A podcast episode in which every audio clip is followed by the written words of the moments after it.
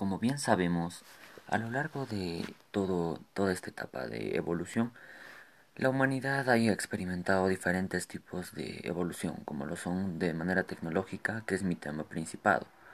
En lo cual yo puedo decir de que la humanidad a lo largo de toda nuestra historia hemos podido realizar diferentes cosas o hemos adquirido diferentes conocimientos, como los cuales son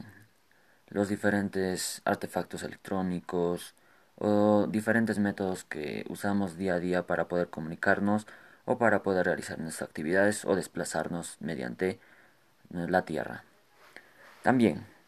como tema principal tenemos lo que es la evolución de distintos tipos de carruajes o distintos tipos de construcción de, de aparatos tecnológicos, como lo son los celulares, como lo son la televisión y entre otros, que poco a poco han ido perfeccionándose y mejorando su forma y también su capacidad de ser desplazados. Y ahora, hoy en día, la tecnología ha resultado ser dañina para la humanidad, ya que a lo largo de este tiempo se ha visto de que por la pandemia las personas han estado más aquejadas al Internet y por esto se causan los las pérdidas humanas o diferentes tipos de pérdidas que son ya inevitables por las redes sociales, como también la envicia por los juegos o un mal comportamiento o uso del Internet o los aparatos electrónicos causó que la mayoría de estudiantes puedan guiarse en otros caminos y no estar principalmente en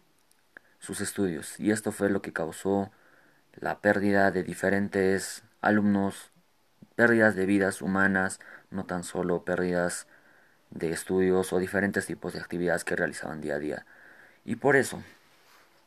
algo que se podría presentar sería, los niños en sí deberían de recrearse de manera didáctica, de manera física, no de manera virtual, ya que en esta pandemia fue segregando o fue siendo dañina lo que es los juegos y también las redes sociales. Y por lo tanto, podríamos decir de que a lo largo de este tiempo podemos mejorar aún todavía en la evolución de la tecnología para así evitar este tipo de, de comportamientos y problemas que vamos aquejando día a día en nuestro planeta. Esto sería todo por hoy, pero más adelante se dará más información sobre este tema. Gracias.